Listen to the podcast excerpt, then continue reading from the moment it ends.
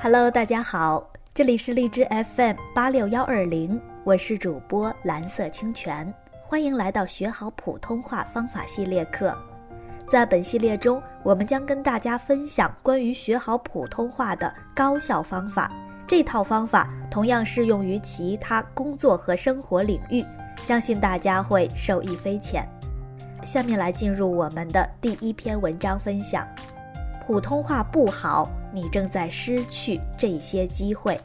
文章来自微信公众号“普通话学习班”。知乎上有一个问题：普通话不好是怎样一种体验？底下的回答五花八门。有个女孩说：“普通话直接决定了我的大学恋爱标准。大学仨男朋友，俩四川的，还有一个能听懂四川话。”在一起，我坚持说四川话的。还有人更直截了当，你知道我为什么从来不用拼音输入法了吧？更有人痛苦满满的回忆说，大学毕业找工作面试，面试官说我口音太重，以为是在敷衍我，就没当回事儿。就在刚刚，单位为军训晚会准备节目，营长告诉我我的口音太重。我的角色需要换人，我才意识到确实需要练习普通话，不然不经意间会错过很多。上大学前，我一直生活在三线城市，从来没有觉得普通话好不好有什么关系。反正上课老师都是方言和蹩脚的普通话双语教学。连英语课都常常是方言和英语的双语，华丽丽的跳过了这个叫普通话的环节。没有手机，没有微信，互联网还只是一个供不好好学习的孩子玩游戏交朋友的地方。总结一句话，完全不需要跟外界有太多的联系呀。所以，普通话不好有什么关系？我甚至一度认为，学校里高高挂着的“请讲普通话”的牌子，多少有点滑稽。可是时代马上就不一样了，很多人和我一样，改变从大学时被嘲笑普通话不标准开始。当然，这还是小事儿。有一天，你忽然发现，生活中多了一个叫微信的东西。最便捷的功能是可以发送语音信息，这还不要紧，紧接着一系列棘手的问题向你涌来，你会发现普通话不好，越来越多的机会在和你擦肩而过。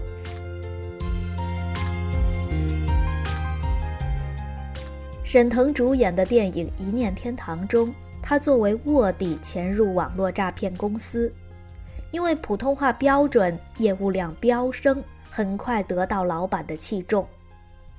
这虽然是电影里开的一个玩笑，但至少说明了一点：普通话不好，你的职场竞争力正在下降。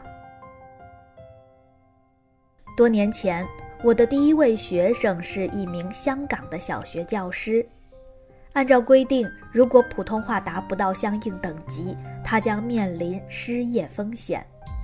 为此，从来没有认真学过普通话的他，花了九年时间，不断往返于香港和大陆之间求教，最终通过了考试，在讲台前站稳脚跟。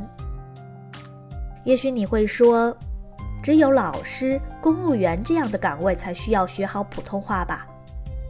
当然不是。看看刚才电影中的例子，互联网的发展让我们已经无法固步自封。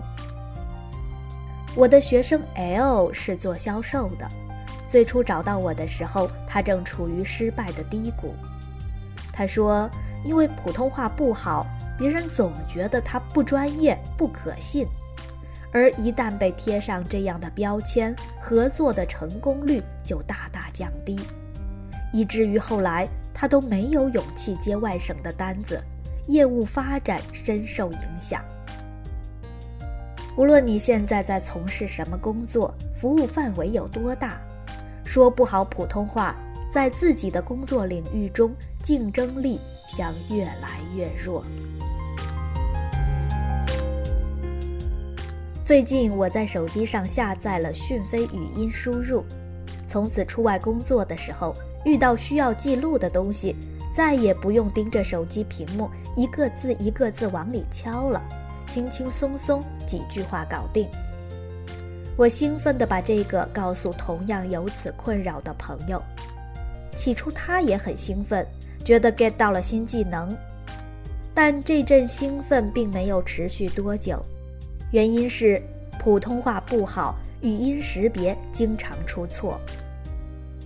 这两天因为工作需要，我频繁参观了在北京举办的各种展览。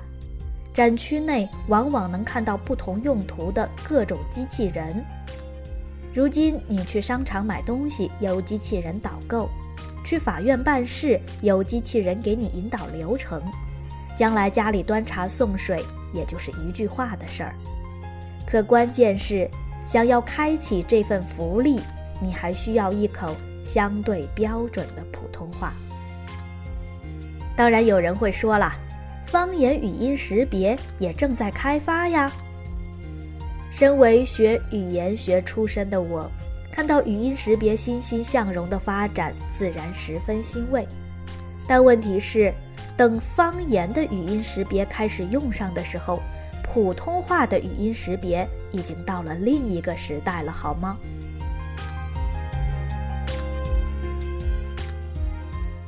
说起人工智能，你一定会想到李开复的论断：未来十年，百分之五十的工作将被人工智能取代。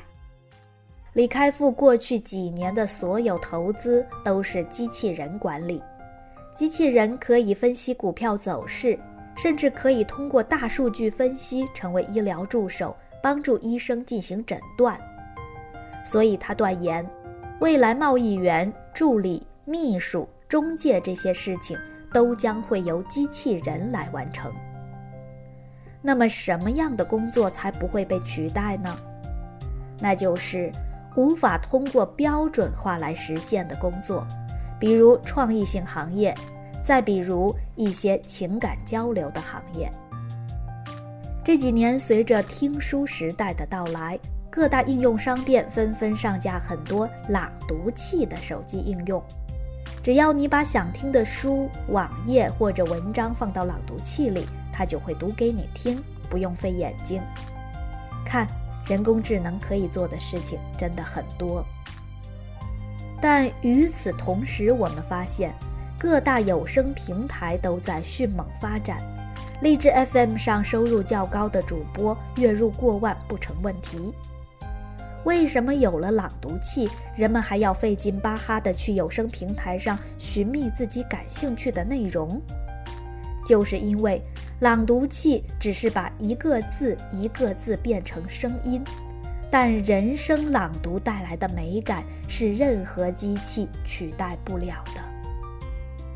普通话好的人，在声音变现方面的潜力是无限的，并且这种能力是任凭科技如何发展都很难取代的。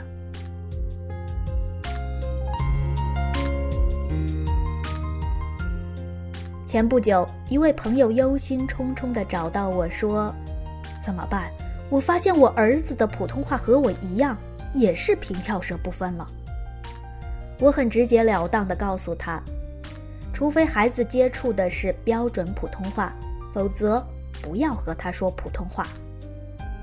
我的学生中有不少是宝爸宝妈，甚至宝爷爷宝奶奶，可怜天下父母心，为了给孩子更好的语言环境，他们正在和自己的普通话进行艰苦卓绝的斗争。不过他们是对的。